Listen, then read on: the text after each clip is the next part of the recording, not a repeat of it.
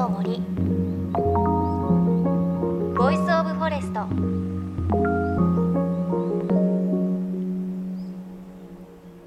おはようございます。高橋真理恵です。さあ北国からは雪の便りも届くね。そんな季節になってきましたがまだ夏の空気が残っている。小笠原諸島に今月の初めに行ってきました。去年も6月に小笠原に行って今年も6月に行こうと思っていたんですがやはりそこは新型コロナの影響で行くことが難しくねなってしまってああ今年は行けないかなと思っていたんですがいろいろ調べていたら東京都が補助を出して PCR 検査を事前に受けられるということになっています。しかも1日2日前に受けることができるので直近に自分が新型コロナウイルスに感染しているのかしてないのか分かるというのもすごく重要なポイントだなというふうに思いました。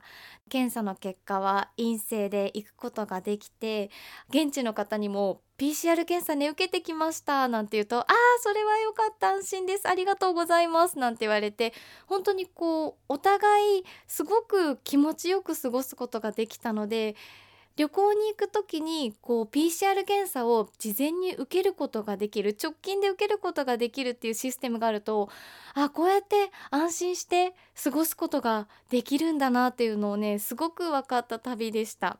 でまたもちろん小笠原イルカもいたり固有種もたくさんいるのでこの番組森の番組をね担当している私にとってはねやっぱりねたまらないそんな場所でした。さあ JFN38 曲結んでお送りします。命の森 Voice of Forest。今週はですねこの番組が毎年関わっている恒例イベント GTF Green Challenge Day についてお伝えします。あの例年ならば東京新宿御苑のね綺麗な緑の中で開催されるイベントなんですが今年は新型コロナ感染予防のため全てがオンラインでの実施となります。来週12月5日土曜日6日日曜日にオンラインで配信されるんですが今日はその中から命の森のトークセッションの一部を先行してお届けします。ゲストはご夫婦で田舎暮らしを続けるシャ乱Qのまことさん。同じくご夫婦で農業にチャレンジしているモデルタレントの林真也さん。女優の中島咲さん。それぞれ環境省の森里川海アンバサダーを務めていたり里山ムーブメントという里山暮らしをおしゃれに実践する活動にも取り組んでいて環境をめぐるさまざまなエピソードを語ってくれました。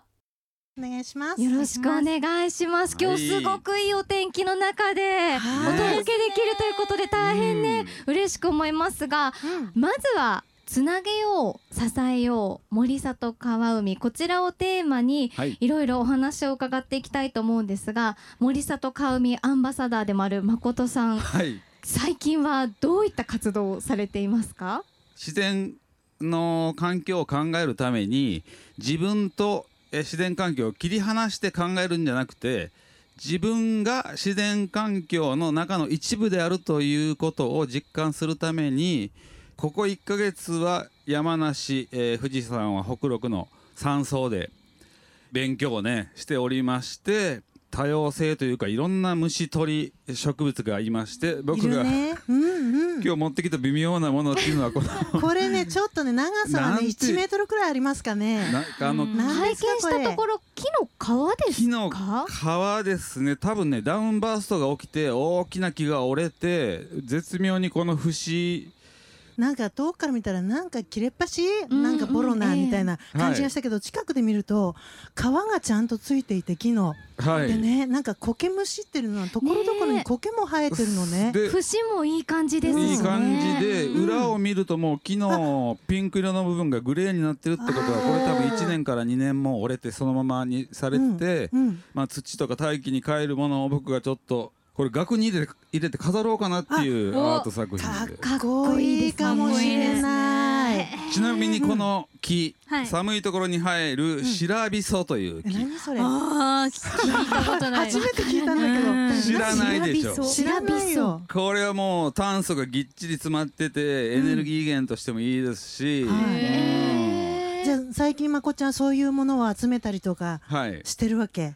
まあそのアーティストの目線で森を観察して、うん。まあ今まで何もみんなまたいで歩いてたものに脚光を浴びて、うん。それがアートになったりとか、うん。あと単純な話がやっぱり今そのコロナ禍でうん。ちょっと消毒消毒をやっぱり街ですすると一人で山の中でうん。木に触ったり虫に触ったりうん。土に触って、まあ、ウイルスを殺してしまったけど多分大事な菌とかねうん常在菌が減ってると思うのでうん。いろんな消毒じゃない逆のことをしてうん。自分でバランスを取るというのも森里川海の大事な自分は自然の環境の中であるっていう。素。敵つなげてるね。やっぱりじゃあ森の中に入ったりするとちょっと整う感じとかもあったりするんですか？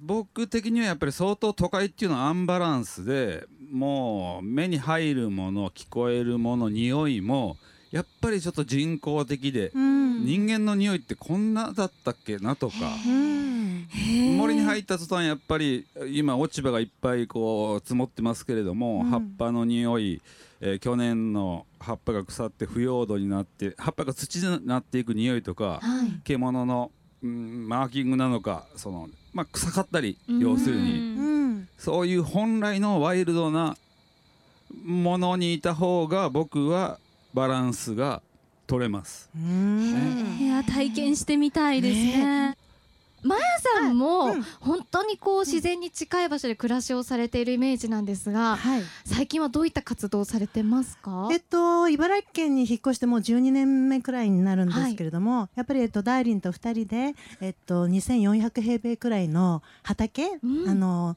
農家さんの休耕地をお借りしてそこで120種類くらいの変わった野菜ばっかり作ってるんですけど、120種類、うん、今これからね、えっと、大きくなってきてるのは大根とか人参とかなんだけど、はい。例えば人参でも紫色の人参とか黄色の人参白の人あ参る。ピンポン玉みたいなまん丸の人参とかいろいろ作ってて可愛いんだよ恵比寿のフレンチとか行くと出てきそうなやつ。あー本当だね。うん、そんなとこにね将来おろせるようになったらいいなとは思いますけどうん。今はもう自給自足野菜は95%くらい自給自足してますね。いやーすごい。そうなの。もう肌ツヤに出てますもあん出てます？いやちょっとねマジちょっと油がちょっとねさいだいぶ出てきましたけどまこっちゃんと一緒くらいに。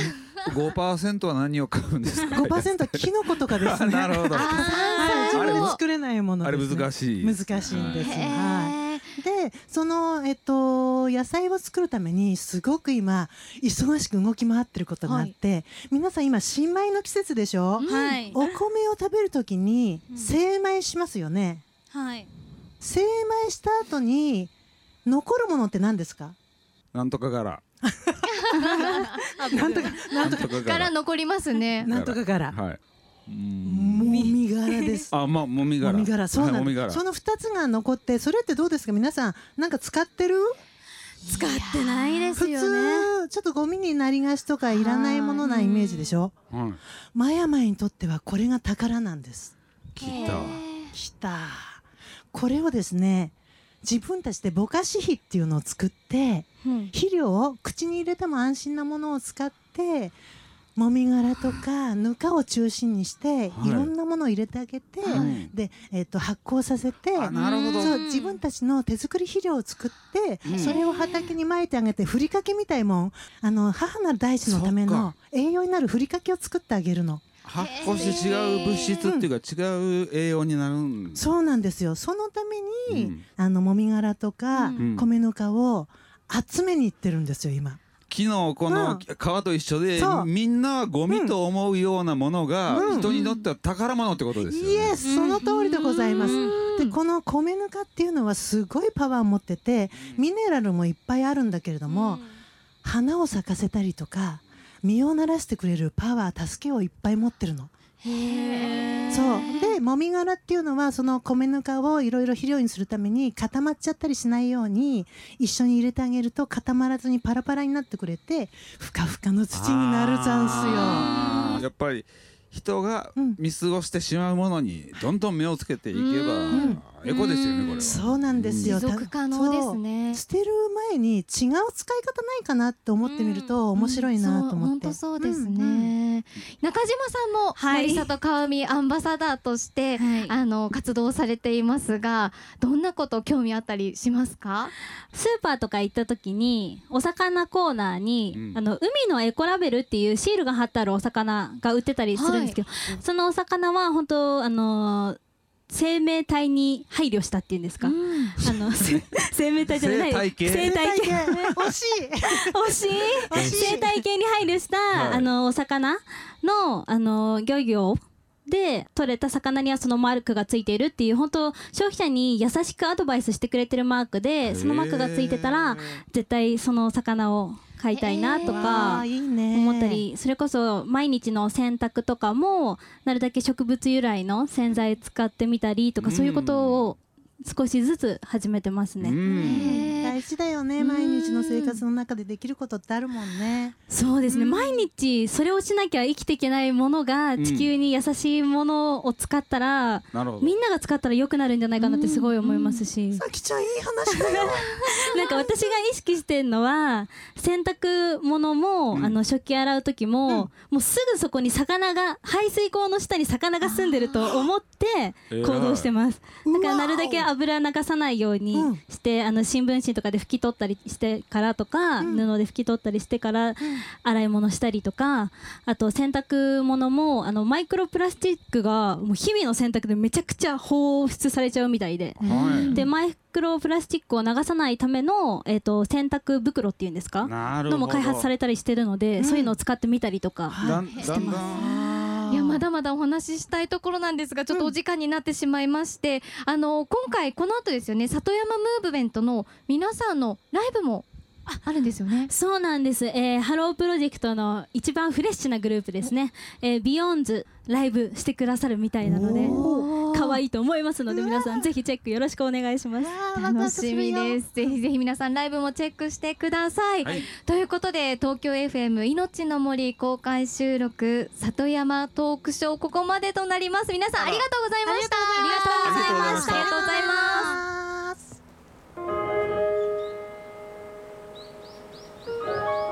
の森。 Voice of Forest。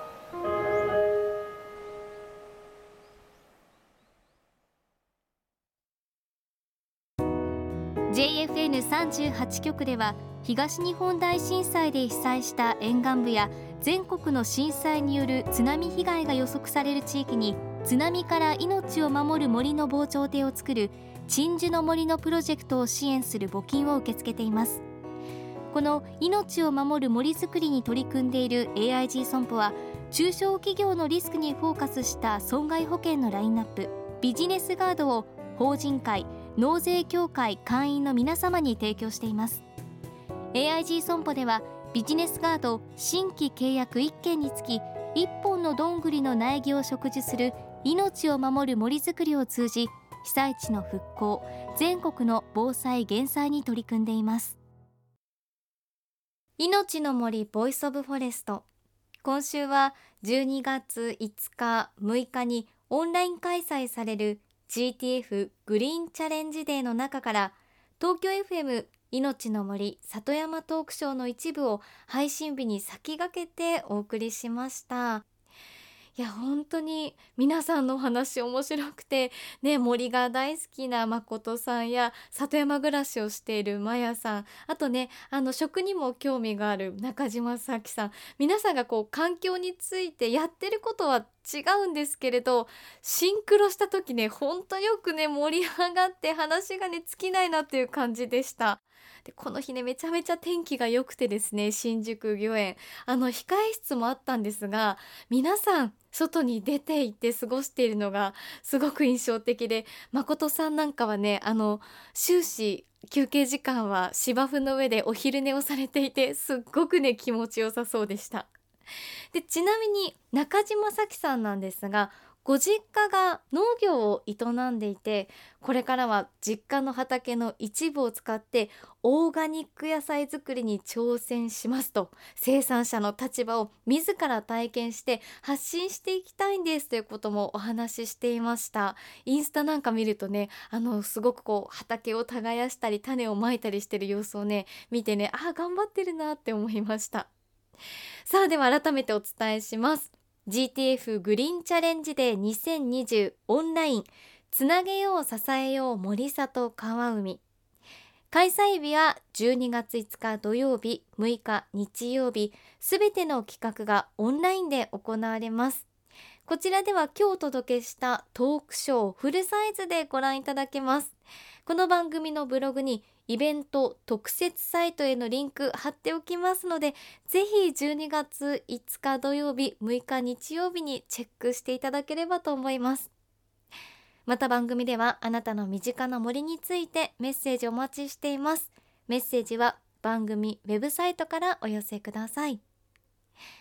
命の森 Voice of Forest。お相手は高橋真理恵でした。この番組は AIG 損保の協力でお送りしました。命の森。の木の森。ボイスオブフォレスト